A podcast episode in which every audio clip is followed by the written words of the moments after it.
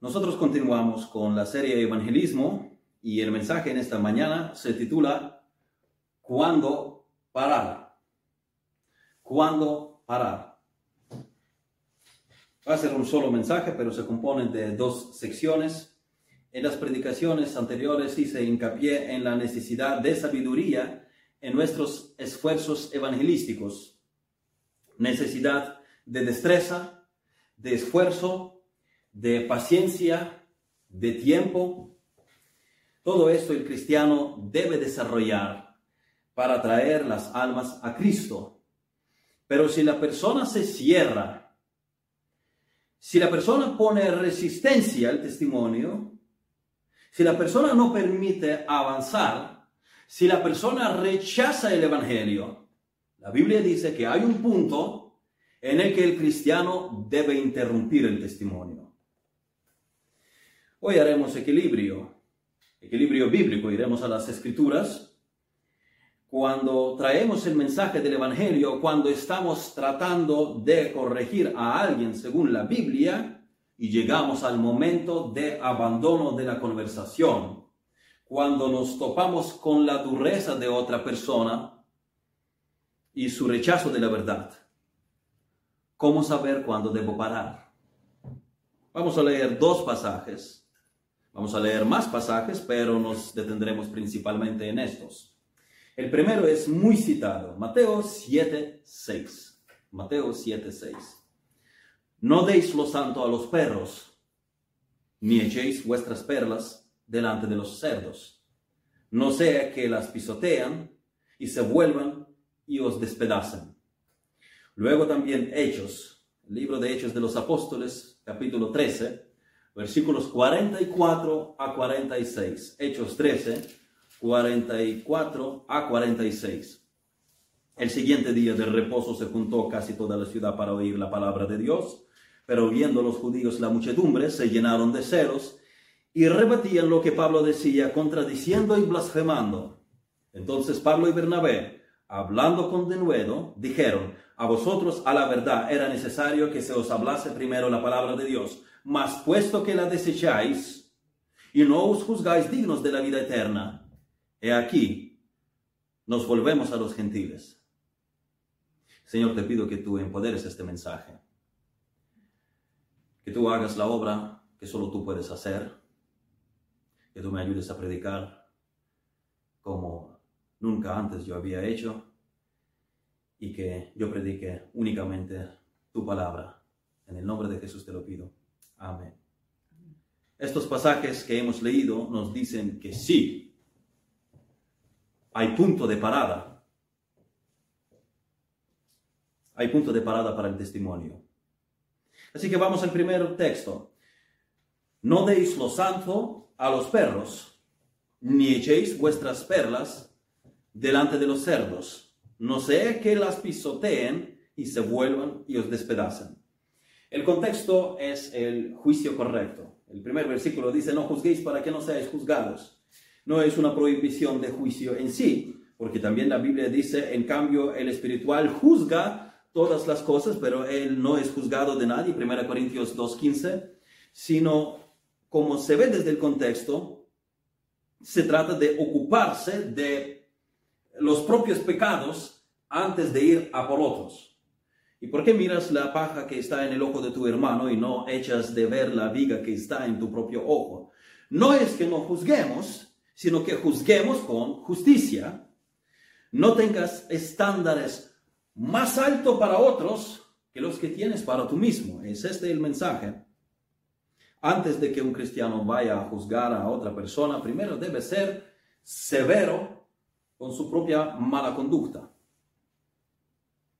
Y ahora nuestro pasaje, no deis lo santo a los perros, ni echéis vuestras perlas delante de los cerdos, es una continuación del tema. Mientras juzgues a otros, valora también a quien no corregir. No corrijas a otro, sino te corrijas a ti mismo, eso es primero. Pero no corrijas a alguien que en lugar de aceptar la amonestación, o por lo menos meditar en ello, se burla de tu mensaje y se vuelve contra ti.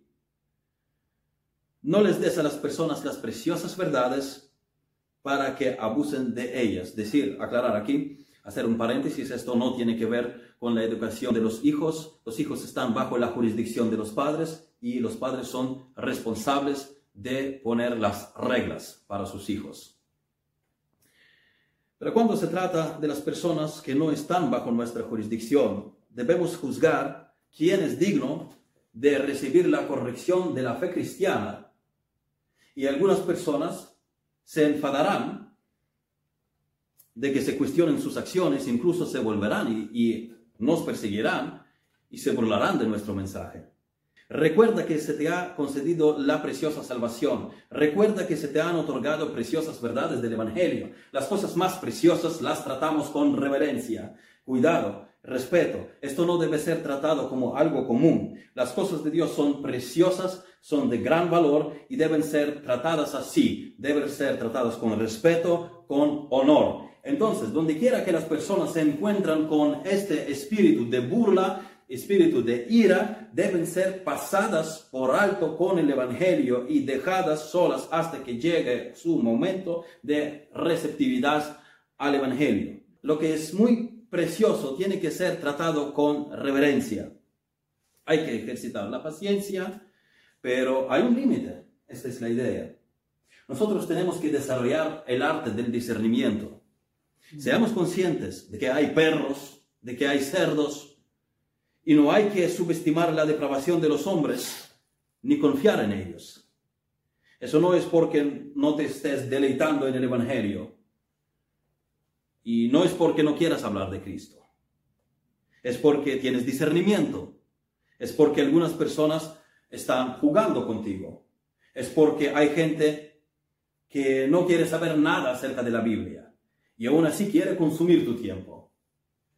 Ten discernimiento en quién inviertes tu tiempo para hablar del Evangelio. Es bueno dar, dar algo de dinero al que lo necesite, pero no es bueno darle dinero a alguien para las drogas o a alguien que esté mirando una licorería a ver qué botella compro. Es bastante bueno y tenemos que hacerlo, es nuestro deber predicar el Evangelio, pero no es tan bueno hacerlo con alguien de quien sabes que se reirá de ti el siguiente minuto. Hay momentos en que la generosidad es ilícita. Así que no solo tenemos que saber qué corregir, no solo tenemos que saber cómo corregir, sino también a quién corregir y a quién seguir predicando el Evangelio. Debemos estudiar la naturaleza humana y los efectos del pecado en esa naturaleza Bajo la guía del Espíritu debemos discernir qué porción de la verdad es apropiada para esa persona. Nosotros tenemos que discernir qué conocimiento tiene esta persona. Hoy leímos al principio el pasaje de Hechos capítulo 13 y vamos a volver a él, la predicación de Pablo en una sinagoga judía, pero a los filósofos paganos en Atenas, Pablo aproximó desde una perspectiva diferente. Eh, si la persona no tiene noción de la existencia de Dios, tenemos que empezar por la existencia de Dios. Si escucharon de Dios y no saben nada de Cristo, entonces les presentamos quién es Cristo. Si saben de Cristo, de su muerte, de su sepultura, de su resurrección, pero no hacen nada por sus almas, entonces les hablamos de la fe en Cristo, de su responsabilidad de creer en Cristo para la vida eterna. La Biblia no nos da un método simplista del evangelismo. Eh, todo se basa en presentar el Evangelio con un conocimiento de la naturaleza humana, con el conocimiento de la persona a, a quien presenta el Evangelio. Jesús trató con las personas como individuos. Él no presentó el Evangelio en cuatro, en cuatro pasos a todos. Su conversación con Nicodemo eh, difería de cómo él hablaba con la mujer samaritana y a los fariseos, escribas, principales sacerdotes. Él se dirigió de una manera totalmente diferente. ¿Quiénes son los perros y los cerdos? Eso es una metáfora, una ilustración de animales, porque a veces los humanos se comportan como los animales. Tenemos que pensar cómo tratar la verdad antes ante diferentes personas. Aquí hay varios matices en esta metáfora. Y hay referencias en el Antiguo y en el Nuevo Testamento, pero en general los perros, en el contexto bíblico, son carroñeros crueles y peligrosos que a menudo comen basura. Hoy mucha gente tiene sus mascotas bajo un cuidado especial, pero Jesús hablaba de los perros en tiempos bíblicos que eran feos carroñeros. Eran conocidos por su asociación con la suciedad. Eran, estas eran bestias carroñeras repulsivas, conocidas por insalubridad, por suciedad. Y los cerdos no son mejores. Son animales sucios, capaces de acciones salvajes. Me contaron de un señor al que despedazó el cerdo que él tenía cuando este señor subió ahí y o le quería echar comida o arreglar algo, no sé, pero se resbaló y fue despedazado por el cerdo. Así que son animales capaces de, de acciones salvajes. Aquellos que persiguen por la verdad, a menudo también son capaces de acciones salvajes. Mira la historia de la persecución, las torturas que estaban involucradas. Mira la persecución por los paganos romanos. Mira la persecución durante la Inquisición. Esta gente era enferma. Estos animales no tienen capacidad para reconocer cosas valiosas. Por eso el Señor dice, no echéis perlas. Si echas comida cara a los cerdos, la, tratarán como un alimento común, como cualquier cosa. Si das a un perro, digamos, salmón ahumado y de marca cara, el, el perro no reconoce si es caro o no. Él no valora las cosas que se le presentan. Hay gente en el mundo que trata así el Evangelio. Ellos no reconocen el, el valor de lo que se les da.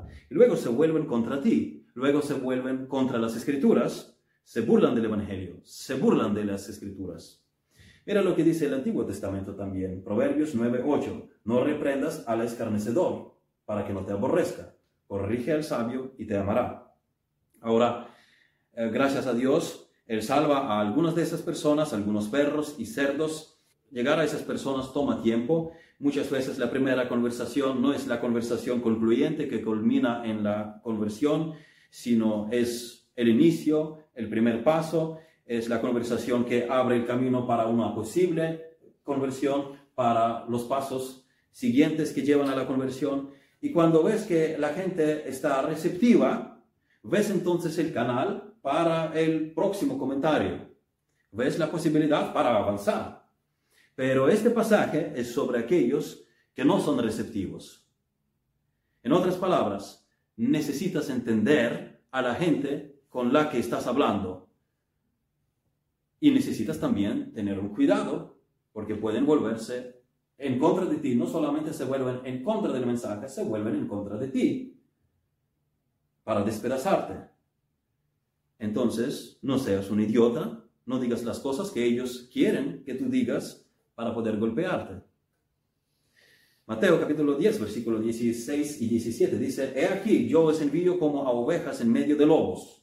Sed pues prudentes como serpientes y sencillos como palomas y guardaos de los hombres, porque os entregarán a los concilios y en sus sinagogas os azotarán. Cristo no les envió como uno, dos, tres, ahora. Vais a necesitar discernimiento tendréis que ser conscientes de quiénes son algunos hombres. Algunos hombres se enfadarán tanto que os llevarán a los tribunales. ¿Qué tenéis que hacer? Tener cuidado. Sed sabios en vuestro trato con la gente a la que estáis testificando. No deis lo santo a los perros, ni echéis vuestras perlas delante de los cerdos, no sea que las pisoteen y se vuelvan y os despedacen. Ellos se burlan del mensaje y luego ellos empiezan a burlarse de ti mismo y a perseguirte. Pablo decía en Filipenses 3:2, guardaos de los perros, guardaos de los malos obreros, guardaos de los mutiladores del cuerpo. Los apóstatas, los falsos maestros, persiguen severamente al remanente de Dios y Pedro habla de, los apóstoles en su segunda epístola, capítulo 2, versículos 21-22, porque mejor les hubiera sido no haber conocido el camino de la justicia que después de haberlo conocido, volverse atrás del santo mandamiento que les fue dado. Pero les ha acontecido lo del verdadero proverbio, el perro vuelve a su vómito y la puerca lavada a revolcarse, a revolcarse en el cielo. Puedes vestir a un cerdo con un vestido blanco, pero al final volverá a sus inmundicias. Y el perro vuelve a sus vómitos, como acabamos de mencionar. Isaías, capítulo 56, versículos 10 y 11. Sus atalayas son ciegos, todos ellos ignorantes, todos ellos perros mudos, no pueden ladrar, soñolientos, echados, aman el dormir, y esos perros comelones son insaciables, y los pastores mismos no saben entender. Todos ellos siguen sus propios caminos, cada uno busca su propio provecho, cada uno por su lado. Aquellos atalayas eran vagos, eran codiciosos, eran egocéntricos. Te envío a este mundo a predicar, pero debes tener cuidado con esos tipos. Cuando empiezas a predicar cosas que incomodan a esos perros, allí es cuando ellos empezarán a ladrar. Se volverán contra vosotros. Os llevarán a la sinagoga, a las sinagogas, y os perseguirán. Si enseñas lo que, lo que los grandes líderes religiosos no creen, te perseguirán, te llevarán ante la ley. Sed pues prudentes como serpientes y sencillos como palomas. Algunos son un poco más peligrosos que otros. Otros son mucho más peligrosos. Ellos pueden volverse contra ti como cerdos y perros. No solo te despreciarán a ti lo que hablas, sino que también se volverán contra ti, usando tus palabras para perseguirte. Nosotros necesitamos parar, necesitamos pensar por un momento en el gran valor de nuestro mensaje. Tenemos el Evangelio real, tenemos las palabras de Cristo y esto es infinitamente valioso. No hay precio que puedes poner entre la vida eterna y la muerte. Tenemos que tratar esta verdad con reverencia, no eh, desparramando el mensaje como una cosa común.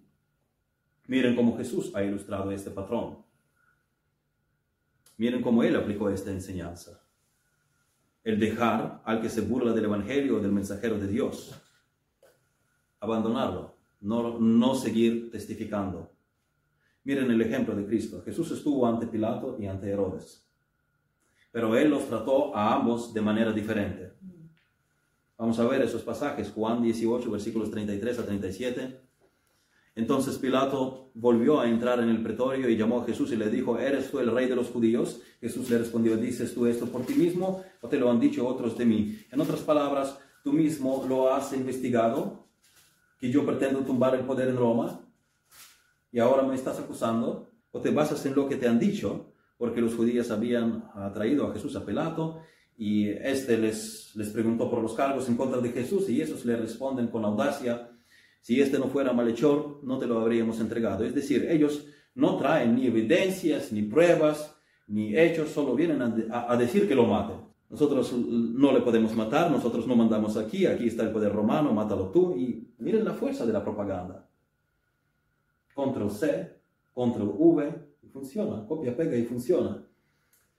Y la propaganda de estos hombres era muy poderosa. Los principales sacerdotes y los ancianos persuadieron a la multitud que pidiese a Barrabás y que Jesús fuese muerto. Estate tranquilo, que es culpable, ya te lo decimos nosotros. Ellos querían quitarse la responsabilidad de la muerte de Jesús y pasársela a los romanos. Pilato les respondió, ¿soy yo acaso judío?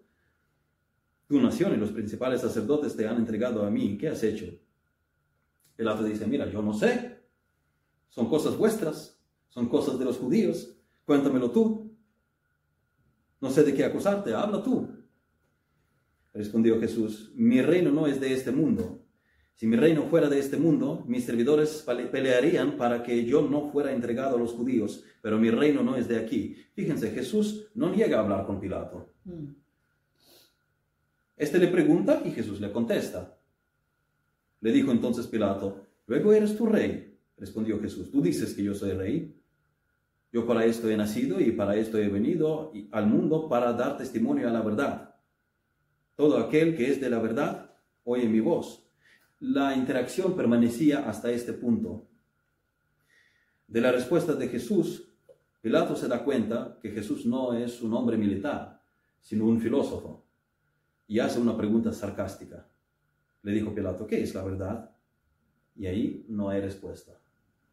Y cuando hubo dicho eso, salió otra vez a los judíos y les dijo, yo no hallo en él ningún delito. Jesús no fue más allá de este punto cuando empieza ya la burla.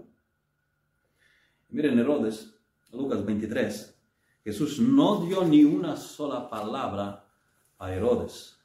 ¿Por qué no? Lucas 23, versículos de 8 a 11. Herodes, viendo a, a Jesús, se alegró mucho porque hacía tiempo que deseaba verle, porque había oído muchas cosas acerca de él y esperaba verle hacer alguna señal y le hacía muchas preguntas, pero él nada le respondió. Y estaban los principales sacerdotes y los escribas acosándole con gran vehemencia. Entonces Herodes con sus soldados lo menospreció y escarneció, vistiéndole de una ropa espléndida y volvió a enviarle a Pilato. Pilato preguntó a Jesús si era el rey. Jesús le contestó. Herodes le hacía muchas preguntas, pero Jesús no le dijo nada. ¿Por qué? Porque Herodes quería divertirse. Quería ver milagros. Él se burlaba de Cristo. A ver, danos un sermón aquí. Finalmente ha mofado de él, escarneciendo con los soldados y vistiéndolo de ropa espléndida. Y Jesús no le dio ni una sola palabra de testimonio.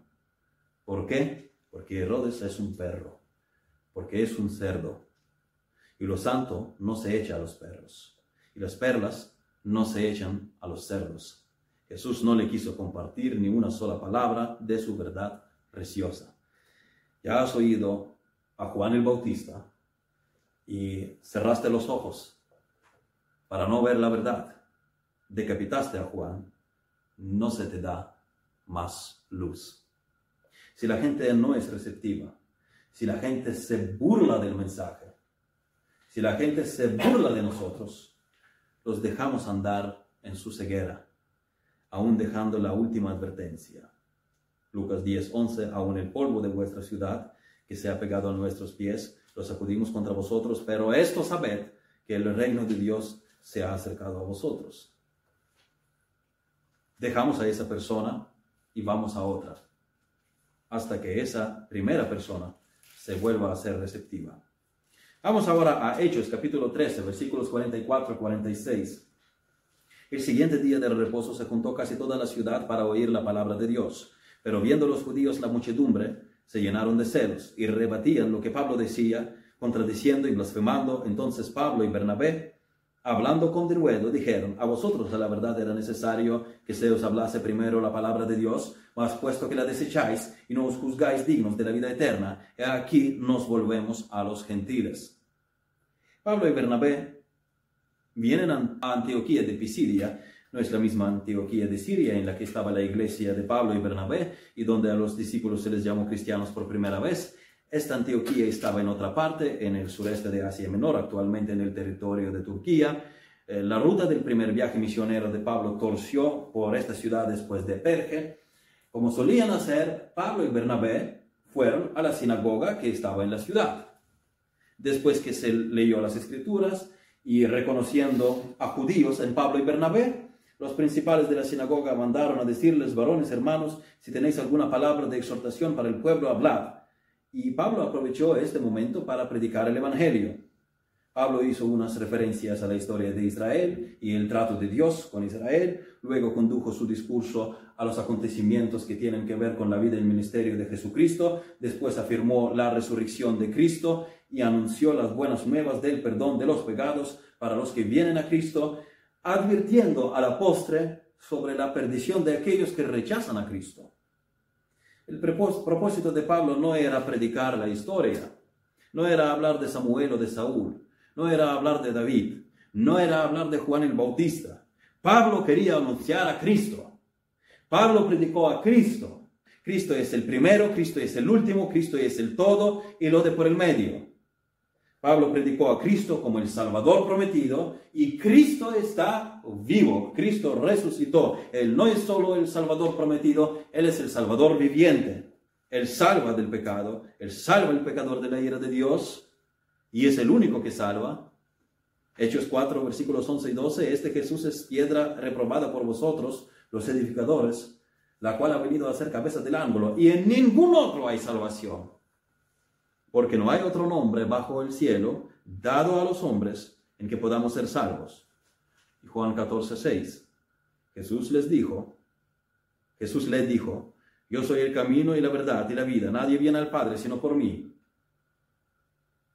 Y cuando se acabó la reunión en la sinagoga en Antioquía de Pisidia, muchos judíos, judíos y prosélitos, los gentiles que se habían convertido al judaísmo, muchos se interesaron y les pedían luego volver a hablar el próximo día de reposo, cuando la próxima vez se juntó la ciudad para escuchar a Pablo y Bernabé ocurre esto, versículo 45. Pero viendo los judíos, la muchedumbre se llenaron de celos y rebatían lo que Pablo decía, contradiciendo y blasfemando.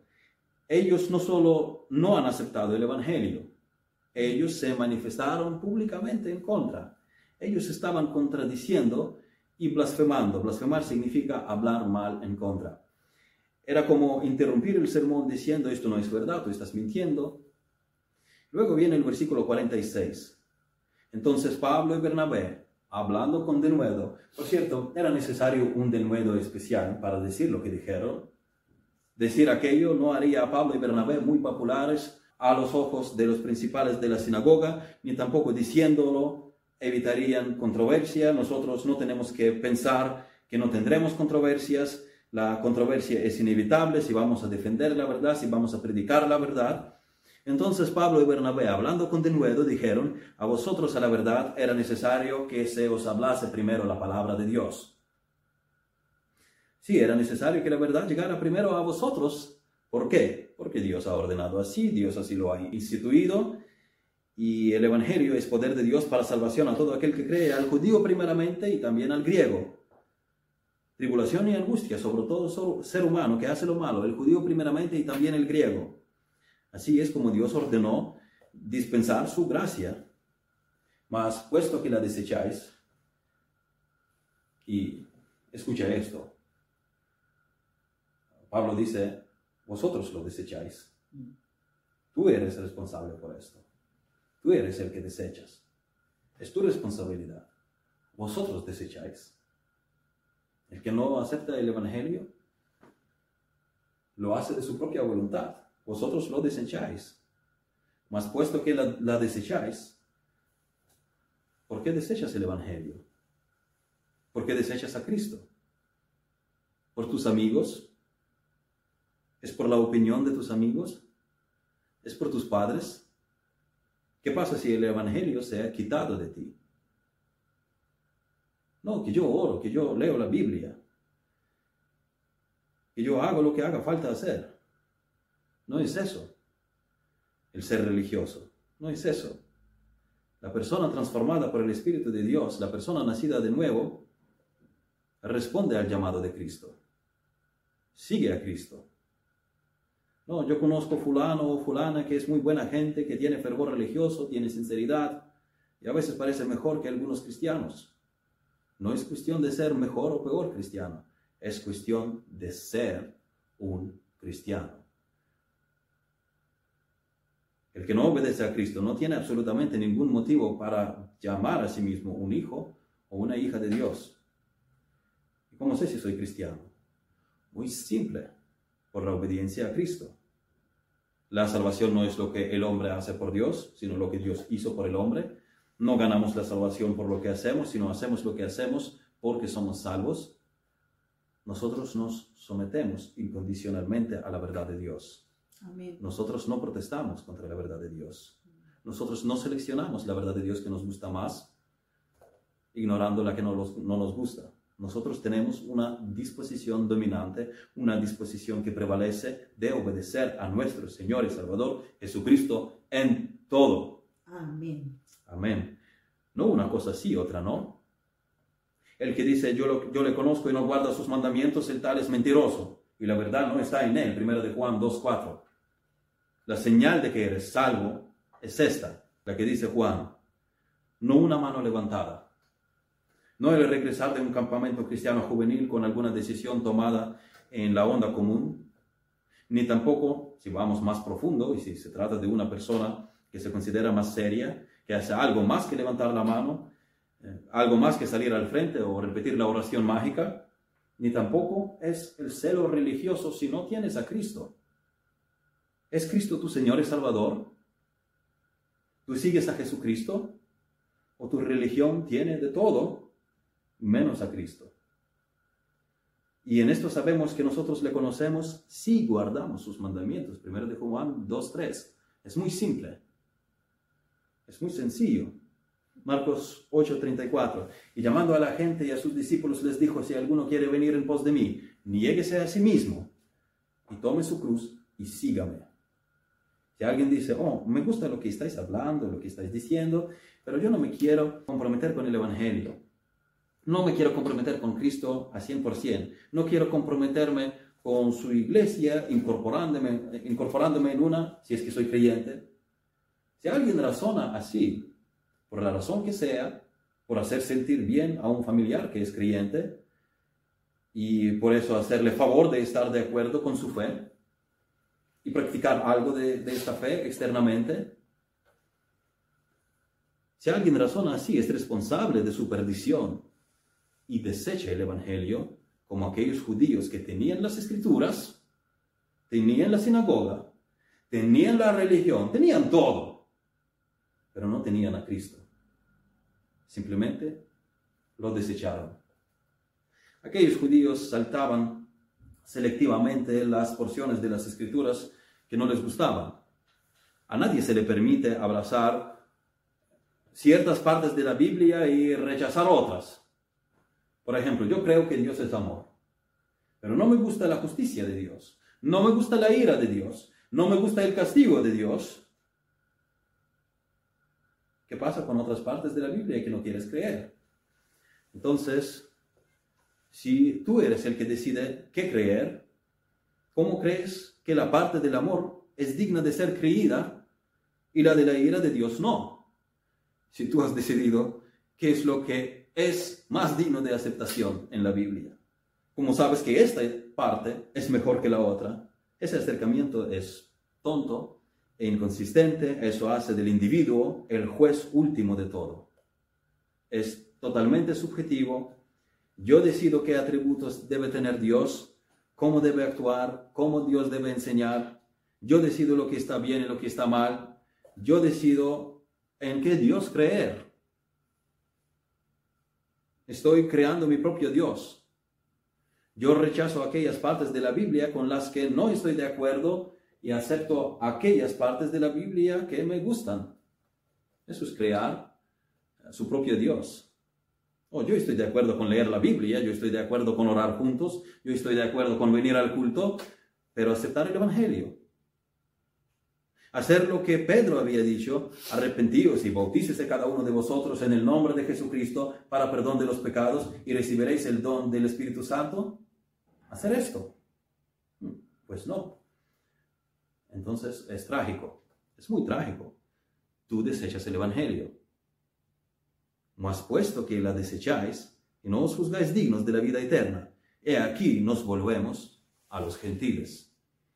Aquellos juzgaban a sí mismos indignos, pensando que el Evangelio era indigno de escucharlo.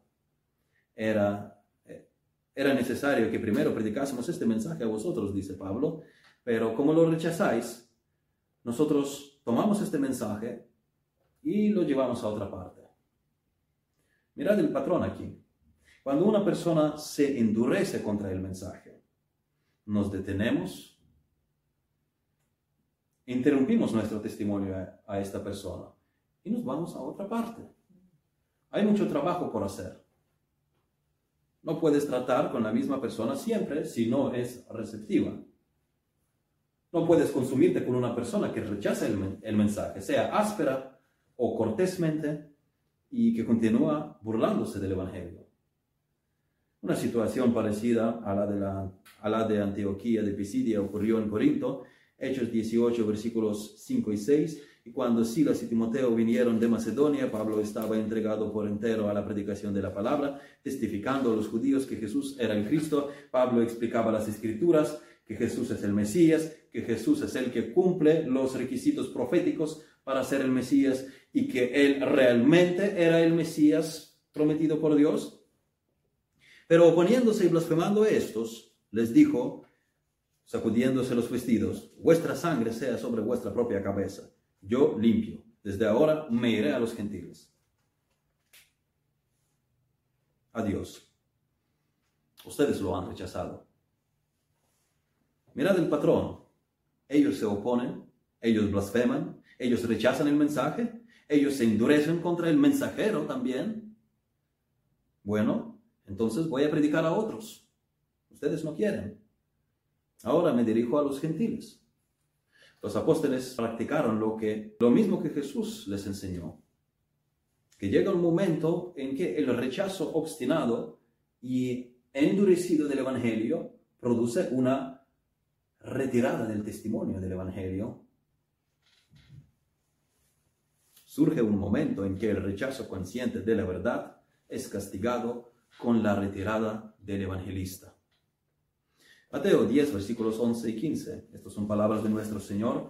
Mas en cualquier ciudad o aldea donde entréis, informaos quién en ella sea digno y posad ahí hasta que salgáis. Y al entrar en la casa, saludadle. Y si la casa fuere digna, vuestra paz vendrá sobre ella. Mas si no fuere digna, vuestra paz se volverá a vosotros. Y si alguno no os recibiere ni oyere vuestras palabras, salid de aquella casa o ciudad y sacudid el polvo de vuestros pies. De cierto os digo que en el día del juicio será más tolerable el castigo para la tierra de Sodoma y de Gomorra que para aquella ciudad. Cuando rechazan el Evangelio, es hora de ir. Es hora de ir a otro campo. Es hora de ir a otra persona. Dejamos a esa persona, pero le hacemos saber que mientras rechaza el mensaje de Dios, está bajo la ira de Dios. Lucas capítulo 13, versículos 6 a 9. Dijo también esta parábola. Tenía un hombre una higuera plantada en su viña y vino a buscar fruto en ella y no lo halló. Y dijo al viñador, he aquí, hace tres años que vengo a buscar fruto en esta higuera y no lo hallo, córtala. ¿Para qué inutiliza también la tierra? Él entonces respondiendo le dijo, Señor, déjalo todavía este año, hasta que yo cabe alrededor de ella y la abone, y si diere fruto, bien, y si no, la cortarás después. Es una parábola de cómo Dios trata al ser humano. La paciencia de Dios con la gente, aunque es prolongada, no durará para siempre. Como no expreses las riquezas de su benignidad, paciencia y longanimidad, ignorando que su benignidad te guía al arrepentimiento. Romanos 2.4.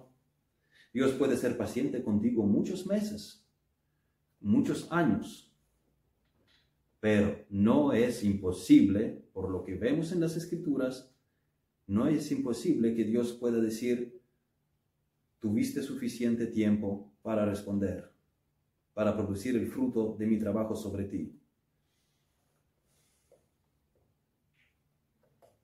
Puede llegar un momento en que Dios pueda decir, no más. ¿Qué pasaría si te quitasen los privilegios que tienes y Dios nunca más te hablase? ¿Dónde estarás eternamente? Serás perdido, perdida para siempre. Si pierdes sus oportunidades, se irán para siempre. Estarás lamentando, estarás gimiendo, estarás llorando, estarás sufriendo por la eternidad. Pierdes las oportunidades que se van para siempre. Cuando Jesús echó fuera demonios del hombre gadareno, vieron después al hombre vestido, lo vieron tranquilo, cuerdo, pero le dijeron a Jesús que se fuera de ahí. Marcos 5, 17, y comenzaron a rogarle que se fuera de sus entornos, contornos. Ellos no querían su evangelio. Ellos no querían su ministerio. Ellos no querían su presencia. ¿Y qué hizo Jesús? Él se fue. Y él nunca regresó. Lo rechazaron y él se alejó de ellos. Mas puesto que la desecháis y no os juzgáis dignos de la vida eterna, he aquí nos volvemos a los gentiles. El ser humano es responsable de su propia destrucción porque rechaza el Evangelio. El Evangelio es revelado, el Evangelio es rechazado y el Evangelio se ha ido responderás voluntariamente en esta mañana. Aceptarás el Evangelio. Búscalo. Busca a Dios. Isaías 55, 6, 7 dice, buscad a Jehová mientras puede ser hallado, llamadle en tanto que está cercano. Deje el impío su camino y el hombre inicuo sus pensamientos y vuélvase a Jehová, el cual tendrá de él misericordia y al Dios nuestro, el cual será amplio en perdonar. Hay momentos cuando no hay que dar testimonio a la persona. Por ejemplo, Romanos 16, 17. Mas os ruego, hermanos, que os fijéis en los que causan divisiones y tropiezos en contra de la doctrina que vosotros habéis aprendido y que os apartéis de ellos. No que discutáis con ellos, que os apartéis de ellos. Al hombre que cause divisiones después de una y otra amonestación, desechadlo, deséchalo. Tito 3:10. Ya ha tenido suficiente testimonio, ya con dos o tres veces le fue suficiente. Tienes que ser cuidadoso en cuanto a quién le das tu tiempo, con quién estás involucrado, en quién inviertes tu tiempo para influenciar. Algunos están perdiendo decenas de horas con gente que no quiere saber nada acerca de Dios o que quiere jugar con estas preciosas verdades. ¿Por qué Jesús escogió solo 12 discípulos? Bueno, luego quedaron 11. ¿Por qué no 500? Y de los 12, y de los 12 ¿por qué eligió a tres de ellos para estar aún más cerca? Este mensaje es valioso, este mensaje es precioso. Es para nosotros como aquella preciosa perla para la que el mercader vende todas sus posesiones para conseguirla. Muchos no ven el Evangelio de la misma manera. Son estas palabras preciosas para ti en esta mañana. Primero, son estas palabras preciosas para ti como para, para aplicarlas a ti mismo. Has creído en Jesucristo. ¿Y qué significa creer en Jesucristo? Es confiar tu salvación en sus manos, sabiendo lo que Él ha hecho en la cruz y aplicándolo a ti personalmente. Cristo murió en la cruz y resucitó para llevar el castigo de todos los creyentes en Él. Él no tenía culpa para morir, pero voluntariamente, por amor a su Padre, quien nos amó a nosotros, y por amor a nosotros, Él voluntariamente llevó nuestro pecado, fue castigado por nosotros, para que nosotros pudiéramos ser libres de la culpa, libres de la condenación. Al que no conoció pecado, por nosotros lo hizo pecado, para que nosotros fuésemos hechos justicia de Dios en Él. 2 Corintios 5:21. Ahora tienes que creer en Él, es decir, aceptarlo, creer que su obra, lo que Él ha hecho, es suficiente para que seas salvo y aplicarlo a ti mismo. Sí, Señor Jesús, quiero ser salvo, sí quiero ser perdonado, sí quiero tener vida eterna, sí quiero tener paz con Dios, si creo que diste tu vida por mí y resucitaste para la justificación de los que creen en ti. Si me entrego a ti para caminar contigo y que te entregas a Él para andar en sus caminos, en obediencia absoluta a Él, eso es muestra de que tu arrepentimiento es genuino, que no estás jugando, que llamas el pecado pecado. Si dices, oh, que Cristo me perdone esta vez, pero quiero seguir viviendo tal vez como antes. O un poco mejor, pero no con, sumisión absoluta a Cristo. Si este es tu ánimo, si sigues consintiendo el pecado, entonces no ves tu necesidad en la salvación. Ven a Cristo. Él es precioso. Él da vida eterna. Él es quien quita la ira de Dios. Luego son estas palabras preciosas para ti como para compartir con otros que pueden estar abiertos a recibir el Evangelio. O te avergüenzas de estas palabras, como si estas palabras no fueran algo de lo que estarías orgulloso. Primero, tú mismo tienes que valorar la verdad bíblica. Conoce el valor de la verdad bíblica. Algunos están más a la defensiva sobre su equipo de fútbol o sobre su partido político que sobre la verdad bíblica. Valora, aprecia, estudia, medita en la palabra de Dios. Y finalmente, ¿son estas palabras preciosas para ti o las descuidas como para compartirlas con aquellos que sabes que las despreciarían, que sabes que se burlarían de ellas, que sabes que se burlarían de ti a la hora de tu testimonio. Entonces tu aprecio por estas palabras, tu aprecio por el Evangelio, es demasiado pequeño. Tienes que distinguir. Distinguir cuando parar.